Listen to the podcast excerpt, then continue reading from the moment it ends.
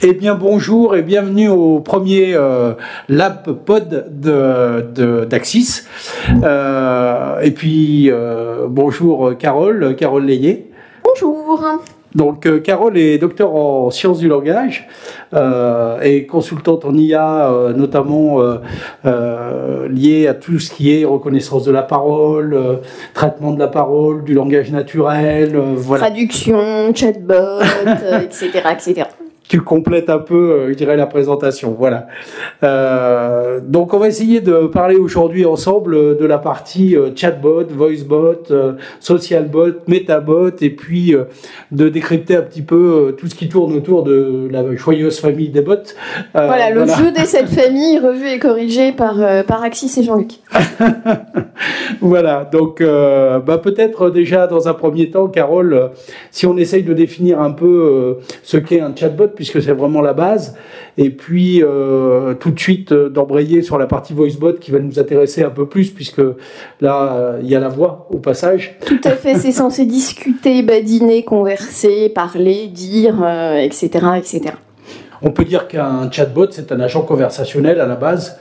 On peut dire ça. Ce qu'il faut garder en tête, c'est d'abord et avant tout un système de dialogue, donc des interactions entre un humain de chair et d'os et un système qui est prévu pour normalement savoir répondre à des questions.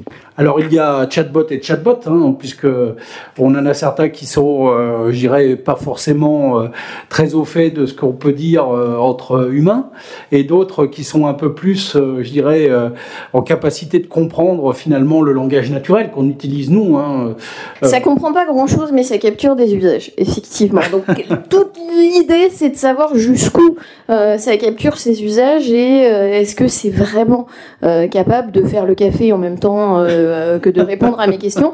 Malheureusement, non. Donc, je me suis levée, j'ai fait mon café. Mais par contre, je peux avoir un certain nombre de réponses euh, à différents domaines en fonction euh, du bot que l'on souhaite construire. Donc, un chatbot, on pourrait dire qu'en gros, on est sur un système de, de messagerie instantanée, couplé alors soit avec un moteur de règles si c'est très basique. Hein, Tout à fait, une jolie foire en question. On peut même être hyper simple. Mais c'est pas pour ça qu'on sera simpliste et c'est pas pour ça que ça sera mal fait. On peut avoir un, petit chatbot qui est euh, fondé sur le principe de la foire aux questions qu'on connaît tous et euh, qui euh, fonctionne en essayant de calculer la proximité entre la question que moi je pose, qui n'est évidemment pas, parce que sinon euh, ça serait trop facile, la question que j'ai rentrée dans le système, et puis quand c'est vraiment très proche, eh bien le système se dit, bah, je donne la réponse qui a été prévue pour euh, la question que je connais moi, parce que celle qu'on m'a posée est vraiment très très très très très très très très proche de euh, ce que je connais. Mais évidemment, ça a ses limites. Parce que si on sort du domaine ou qu'on a vraiment des formulations très très différentes par rapport aux questions qu'on a apprises et qu'on a euh, créées dans le dur, je dirais, du code, eh bien, euh, ça fonctionne plus. C'est clair.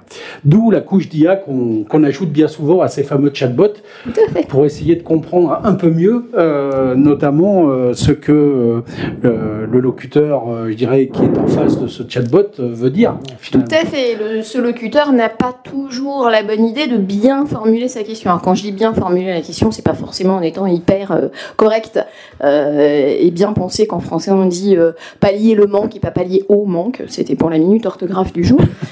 Euh, toutefois, euh, l'idée c'est d'essayer de laisser libre cours à son imagination et généralement un locuteur, même quand il réfléchit à sa toute première formulation, il ne réfléchit quand même pas à sa troisième ou sa quatrième, donc on intègre toute une partie de spontanéité euh, qu'il est bien sympathique que le bot intercepte. Bon, bah c'est très bien. Et alors, est-ce qu'on peut dire qu'un voicebot, c'est finalement un chatbot qui parle? Oui tout simplement. C'est un chatbot qui est euh, doté de paroleurs. Deux petites précisions. Il peut être, lui, totalement euh, muet et ne pas avoir de synthèse en sortie, c'est-à-dire qu'on peut ne pas entendre une voix, qu'elle soit euh, plus ou moins humanisée ou pas d'ailleurs, mais il peut simplement fournir euh, la réponse via un écran. Vous n'avez pas forcément envie qu'on entende la réponse qu'on fait à certaines de vos questions, si par exemple ça concerne un numéro de carte bancaire ou un numéro de sécurité sociale. Et en revanche, il peut parfaitement en entrée être doté de ce que j'aime bien, c'est c'est-à-dire un système de reconnaissance automatique de la parole, pour que je puisse utiliser moi, ma voix, de façon à la transcrire en texte, et ce texte est alors analysé par le système en fait qui gère le bot. Oui, donc on peut très bien dire qu'un chatbot, finalement, si on veut résumer, euh, qu'un voicebot, pardon, si on veut résumer, c'est un chatbot auquel on a ajouté deux couches, une de reconnaissance de la parole en entrée et une de synthèse de la parole en sortie. Tout à fait, ça cause ces petites choses-là. Très bien. Et alors, un social bot, euh, je dirais, euh, qu'est-ce que c'est que cette chose-là? Euh... Là, c'est compliqué. tout de suite, on a envie de se dire, euh, social bot, réseaux sociaux, doit y avoir un lien. Voilà. Mais qu'est-ce que ça fait exactement? Est-ce que finalement on sait ce que fait euh, Twitter ou Instagram? Je sais pas. Toi de me dire.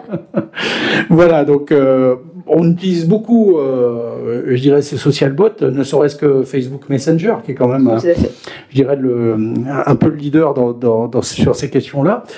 Euh, Aujourd'hui, c'est quelque chose qui est complètement euh, passé dans les mœurs, que les gens utilisent. Euh, que les gens utilisent absolument facilement en utilisant leur langage à eux, en mettant euh, aussi des smileys.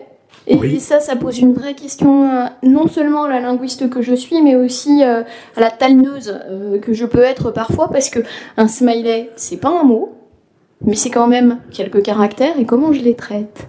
Est-ce que vraiment tout le monde utilise le smiley de la même façon? Bon, alors, celui qui pleure ou euh, celui qui est pris tout à coup de vomissement, on voit à peu près tout ce que ça veut dire et on va tous le partager. Mais le petit sourire en coin, est-ce qu'on a tous la même idée de ce que ça veut dire derrière? Je suis pas sûre. Donc c'est parfois un peu compliqué.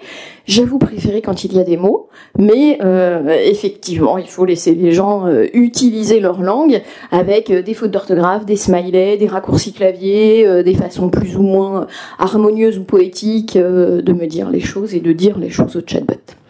Alors, est-ce que ça veut dire que cette fameuse euh, euh, joyeuse famille des bots, quelque part, euh, euh sait prendre en compte euh, aussi les, formes langagières? Si par exemple, euh, je l'interpelle en disant hello plutôt que bonjour, est-ce que ces bots-là sont capables de comprendre finalement comment je parle, quelle est ma, ma culture à travers la façon dont je m'exprime et, et d'adapter la réponse qu'il fait? Alors, quand on travaille bien avec euh, certaines jolies briques techno, oui, parfaitement.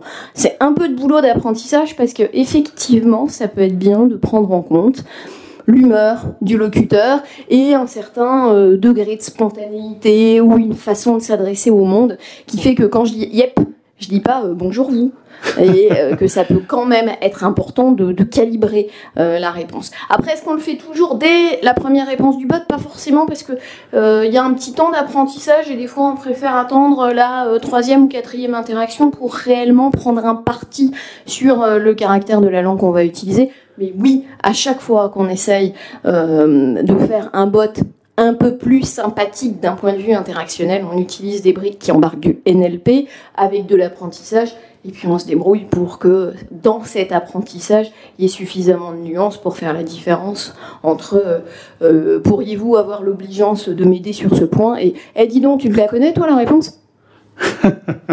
Donc effectivement, c'est très intéressant à ce niveau-là. Euh, autre petit, euh, euh, je dirais, bot dont on entend parler parfois, c'est la partie callbot.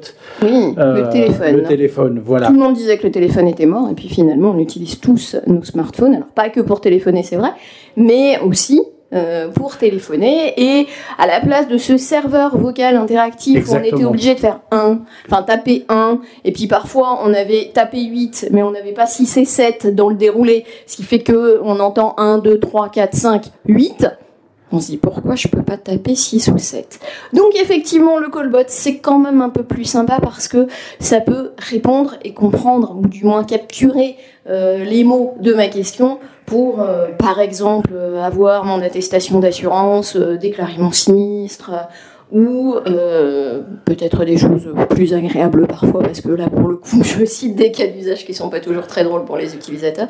Mais voilà, l'idée, c'est de se servir de son téléphone et d'avoir une interaction au bout où on se dit non seulement bonjour et merci, parce que c'est important aussi, même si on n'a pas affaire à un humain, je le sais bien, mais nous, en tant qu'être humain, on a le droit d'être élégant et de dire bonjour et merci. Et euh, par ailleurs, bah, comme ça, on a la réponse à un petit problème simple. Et ça permet non pas de remplacer le téléconseiller, parce que je vois ta question venir sur. C'était ça. Mais il n'y a plus de téléconseiller. si, au contraire, le téléconseiller, au lieu d'avoir euh, 500 fois euh, par euh, demi-journée le comment je fais pour avoir mon attestation d'assurance à jour? Eh bien, il traite aujourd'hui des problèmes un petit peu plus sensibles qui sont liés à un dossier particulier et comme ça, il peut pleinement utiliser euh, son intelligence, ses capacités, les outils qu'il a autour de lui et on est dans une adjuvance de la part du chatbot. Certains disent parfois le conseiller augmenté. Euh, on est euh, plus sur cette idée-là, effectivement. C'est plutôt ça. On voit ça dans l'automobile d'ailleurs, hein, puisque euh, on a le constat, le fameux constat en ligne, et bien souvent à la fin, il nous propose un rappel par un, conseiller qui lui aura pris en compte tous les éléments, mais le constat est bien enregistré, donc voilà. Et comme ça, on a les preuves, on est rassuré parce qu'on sait qu'on va pouvoir faire réparer la voiture, et, malgré tout, ça devient simplement un mauvais souvenir et pas quelque chose qu'on garde toute la semaine sur les épaules. Eh ben, Merci beaucoup, Carole. Et puis à bientôt pour un prochain podcast. Avec grand plaisir, à très vite.